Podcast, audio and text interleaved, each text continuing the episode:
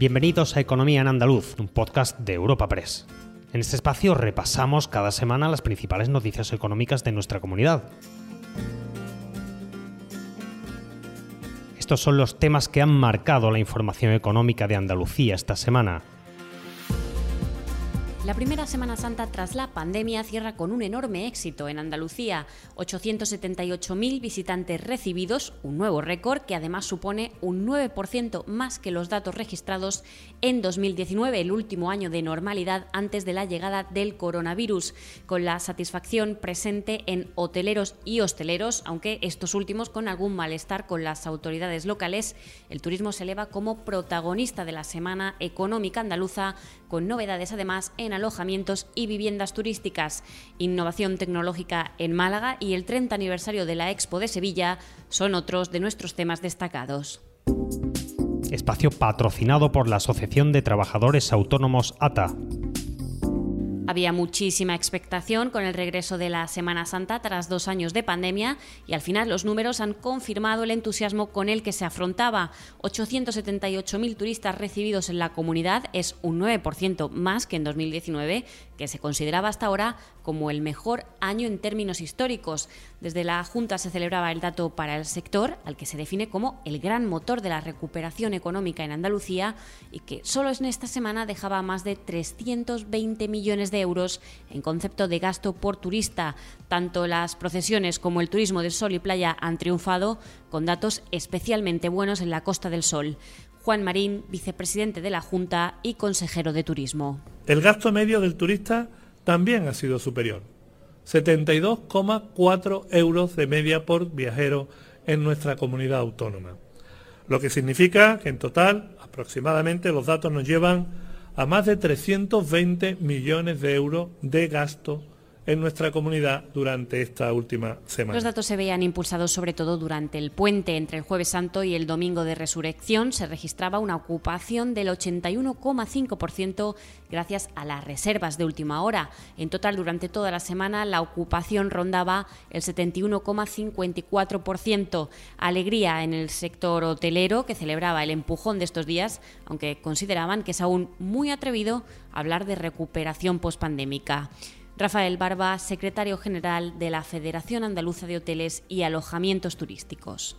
Eh, sí es cierto que, el dato de ocupación eh, siempre es un dato muy importante, especialmente para los medios de comunicación, siempre es un referente, pero hay que tener cuidado cómo relativizamos también esos datos. Es decir, estamos hablando de una capacidad alojativa en estos momentos inferior a la de 2019, que fue, hay que recordarlo, la última Semana Santa que disfrutamos, eh, en torno a un descenso de la capacidad alojativa del 25,80%, es decir, hemos perdido capacidad alojativa, eh, hay hoteles que no han abierto simplemente, eh, hemos tenido un descenso en el precio medio en torno a casi, 12 puntos respecto a esa Semana Santa de 2019, como decíamos, que también es un factor eh, importante. El lleno se veía también en la hostelería, donde estaban muy pendientes del posible impacto que la escalada de la inflación tuviera en el consumidor. Al final el balance es positivo, aunque con cierta polémica. Hay descontento entre los profesionales de Sevilla, Málaga y Granada con las medidas de las administraciones locales para estos días, especialmente las referidas a limitaciones de horarios que sostienen les ha perjudicado en muchos puntos. Javier Frutos, presidente de la Federación de Empresarios de Hostelería de Andalucía. Eh, hemos visto bueno, pues el, descontento que hay en, los hosteleros de Sevilla en ese sentido. Lo hemos también vivido en Granada, en Málaga. Creo que ha habido un exceso, de, celo por parte de las autoridades en este primer gran evento. Eso es verdad que ha perjudicado en muchos, en muchos, en muchos puntos a la, a la hostelería. Creo que, bueno, que al final, eh, desgraciadamente, a toro pasado habrá que hacer balance para que el 2023 pues, funcione de otra manera y, obviamente, bueno, pues que, que ese tipo de episodios no ocurran. Creo que al final los grandes eventos de, de ciudad, de, provincia, creo que todos los que están implicados tienen que, construirlo y, bueno, creo que la hostelería tiene que decir mucho también dentro de, estos eventos como Semana Santa, no solamente en Sevilla, sino en el resto de, provincias. Con todo, esa mayor actividad dejará impactos positivos también en el empleo. Dentro del sector turismo y solo en marzo, Andalucía ha liderado el crecimiento del empleo en términos absolutos con 52.057 afiliados más. En porcentaje, el empleo en el sector turismo en la comunidad crecía en marzo un 22,9%. Desde la Junta se pide esperar a mayo para ver hasta dónde ha podido impulsar la Semana Santa este segmento, aunque se destaca que la tendencia vista en los últimos tiempos en los servicios es alcista. Rocío Blanco, consejera de Empleo, Formación y Trabajo Autónomo de la Junta. Aún es pronto para determinar el impacto que ha tenido la Semana Santa y debemos esperar a principios de mayo para conocer los datos del mes de abril. Pero sí sabemos, por ejemplo, que el turismo en el mes de febrero se ha incrementado 15 veces con respecto a febrero del 2021 o que el gasto por turista ha sido superior en un 900% respecto al mismo mes del ejercicio anterior, o que en los dos últimos meses se ha reducido el desempleo en los servicios en más de 7.000 personas, o que en términos interanuales este sector supera los 110.000 parados menos en los 12 últimos meses y supone el 64% del descenso del paro andaluz, o que en marzo se alcanzaron los 224.600 contratos en el sector servicio, lo que supone 52.400 más que en el mismo mes del pasado año, es decir, un 30%. Un corazón fuerte es capaz de mover el mundo. Por eso queremos reconocer con el distintivo Corazón Andaluz a todos los productos, personas y empresas que ponen a Andalucía en marcha. Cuando veas un distintivo Corazón Andaluz, sabrás que ahí hay excelencia y que se consigue desde Andalucía con amor. Donde late Andalucía, Corazón Andaluz, Junta de Andalucía. Cerramos la Semana Santa, pero seguimos con el turismo, en concreto con apartamentos y viviendas turísticas. La Junta impulsaba esta semana un nuevo decreto de los establecimientos de apartamentos turísticos y de las viviendas con fines turísticos. El objetivo es permitir visualizar fácilmente que se trata de dos tipos de alojamiento diferenciados tanto en su concepto como en los requisitos exigibles para el ejercicio de la actividad turística. También, y muy importante, establecer parámetros que supongan un incremento de la calidad del servicio turístico. Por parte de las viviendas y alojamientos turísticos se aplaude la profesionalización del sector que ven muy necesaria, aunque se pedía que en el texto final se ponga en valor su actividad. Este año, apuntan, generarán un impacto económico para Andalucía de cerca de 1.800 millones.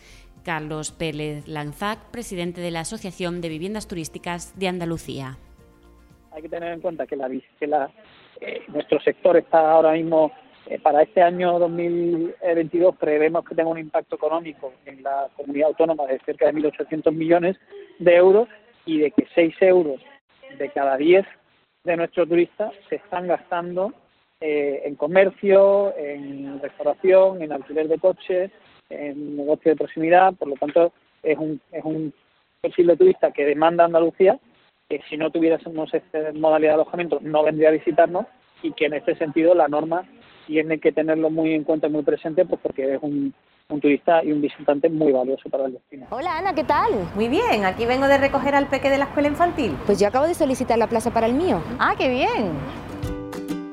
En Andalucía te ofrecemos una educación de confianza, una formación de calidad para avanzar en la igualdad de oportunidades y poder conciliar. Del 1 de abril al 3 de mayo solicita plaza en las escuelas y centros infantiles públicos o adheridos al programa de ayudas de la Consejería de Educación y Deporte. Infórmate en www.juntadeandalucía.es barra educación. Junta de Andalucía.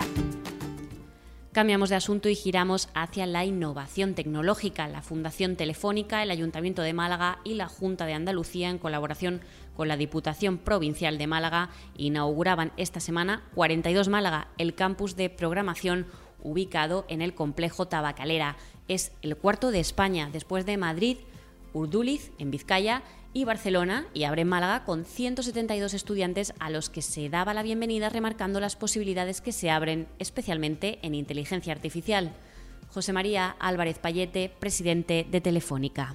Inteligencia artificial no es solo una tecnología, son varias, son muchas tecnologías que se retroalimentan unas a otras y lo va a cambiar todo.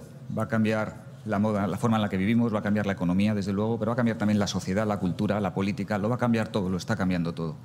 Más del 40% del tráfico que hoy va por las redes de Telefónica y de cualquier otro operador en el mundo, más del 40% ya no es humano y está creciendo a doble dígito. Y esta es la primera revolución de la historia que encuentra a nuestro país en situación de vanguardia. Hay 8 o 10 veces más fibra en Andalucía que en Alemania, hay 10 veces más fibra en Málaga que en Alemania y prácticamente tenemos la totalidad del territorio cubierto con 5G. Es la primera revolución tecnológica que encuentra nuestro país en vanguardia. Otra actividad puesta en valor esta semana es la industria andaluza de la marroquinería, radicada fundamentalmente en la Sierra de Cádiz. Desde Ubrique, el consejero de Transformación Económica, Industria, Conocimiento y Universidades, Rogelio Velasco, destacaba que la innovación, la digitalización y la sostenibilidad constituyen los principales retos, decía, que debe afrontar y defendía el apoyo financiero dado a través de diversas líneas de incentivos. Rogelio Velasco, consejero de Transformación Económica, Industria, Conocimiento y Universidades. Expreso mi admiración por la cantidad de empresas, empresarios y emprendedores que han sido capaces de, preservando la artesanía, la tradición, adaptarse a las nuevas tecnologías, formarse, internacionalizar las empresas. Y me gustaría decir claramente una cosa, que China no ha podido con porque muchas de las grandes marcas internacionales del sector de la piel hace 20 años trasladaron su producción a China. Pero la calidad que han demostrado los artesanos en Ubrique y además la adaptación a nuevas tecnologías y la internacionalización de las empresas ha provocado que el sector florezca, que genere empleo y que siga profundamente arraigado en la tradición industrial de esta. Un corazón fuerte es capaz de mover el mundo. Por eso queremos reconocer con el distintivo Corazón Andaluz a todos los productos, personas y empresas que ponen a Andalucía en marcha. Cuando veas un distintivo Corazón Andaluz, sabrás que ahí hay excelencia y que se consigue desde Andalucía con amor. Donde late Andalucía, Corazón Andaluz. Junta de Andalucía. Y cerramos con una efeméride. Se cumplen 30 años del arranque de la Expo de Sevilla, un evento que transformó la ciudad y deja en herencia el Parque Científico y Tecnológico Cartuja, que alberga tres décadas después a 530 empresas y 23.700 trabajadores. Genera además una actividad económica que ronda los 3.000 millones de euros, lo que representa el 7,8% del Producto Interior Bruto de la provincia y, en el caso de la comunidad, el 1,9% del PIB regional, lo que ha sido calificado como de éxito. Luis Pérez Díaz, director general del Parque Científico y Tecnológico Cartuja. Desde el año 2000 15-16 hemos tenido un crecimiento muy, muy, muy interesante, eh, con llegada masiva de nuevas empresas, con una facturación conjunta realmente, realmente sorprendente y sobre todo, y lo que es más importante, dándole empleo a 23.700 personas directamente destinadas a la ciencia, la innovación y la tecnología. Por lo tanto, haciendo un resumen, está claro que el modelo de reutilización de una exposición universal en un parque científico y tecnológico ha sido ciertamente un éxito. Queda mucho por hacer. Estamos inmersos en proyectos, eh, proyectos muy relevantes a nivel ciudad y esperemos que los próximos años sean tan buenos o mejores que los anteriores, incluidas las crisis que estamos sufriendo en estos días. Recuerda que puedes encontrar estas y otras muchas noticias económicas en la sección Andalucía en nuestra web europapress.es. Puedes suscribirte a este programa y al resto de podcast de Europa Press a través de Spotify, Apple Podcast, Evox o Google Podcast.